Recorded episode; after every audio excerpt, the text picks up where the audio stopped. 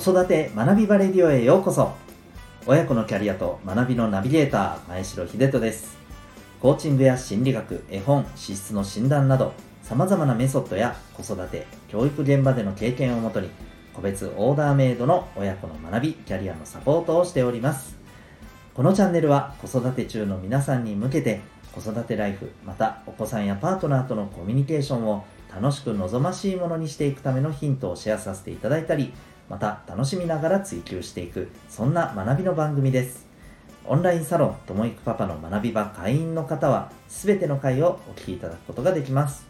毎日10分程度ながらで楽しく学べるお時間をぜひご堪能ください。今日は第5回お子さんにどんな人生を歩んでほしいですか？というテーマでお伝えしていきたいと思います。はいということでタイトルからえ問いが入るという回になりますが皆さんいかがでしょうか、えお子さんがですね、え大きく成長して社会に出た時どんな人生を歩んでほしいなというふうに思っていらっしゃるでしょうか？まあこれなかなかあの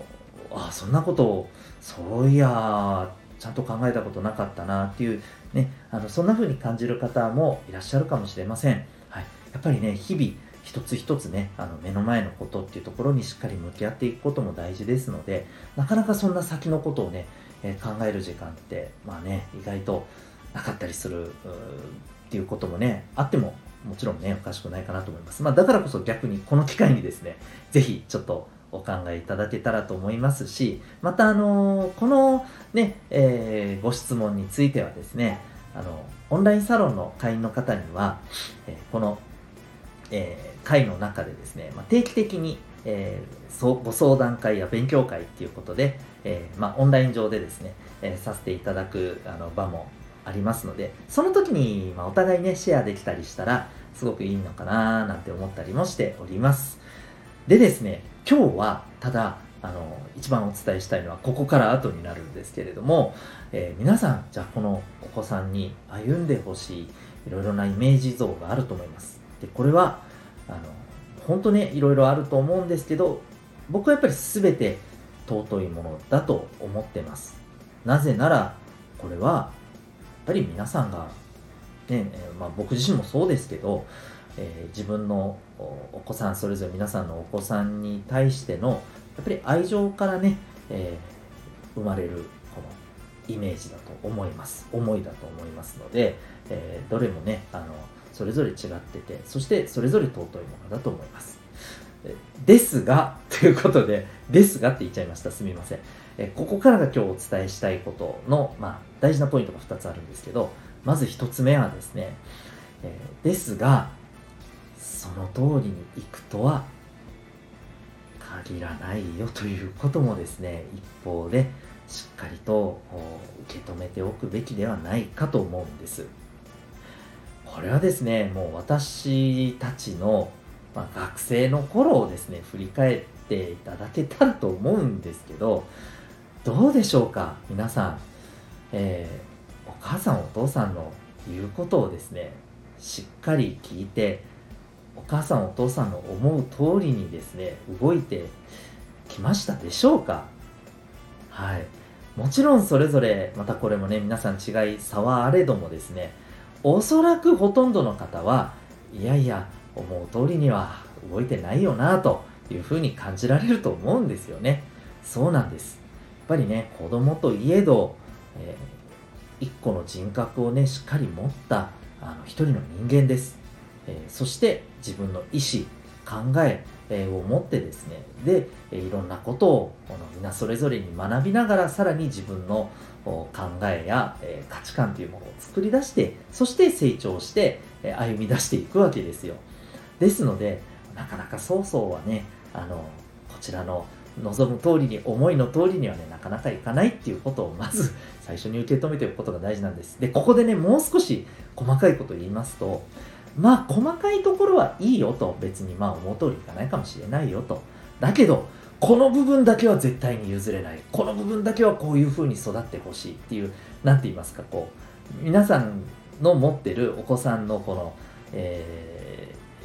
イメージしている歩んでほしいこのイメージ像のコアの部分核の部分っていうのはあると思うんですね。ここだけはあの譲りたくないこうなってほしいみたいな。でもですね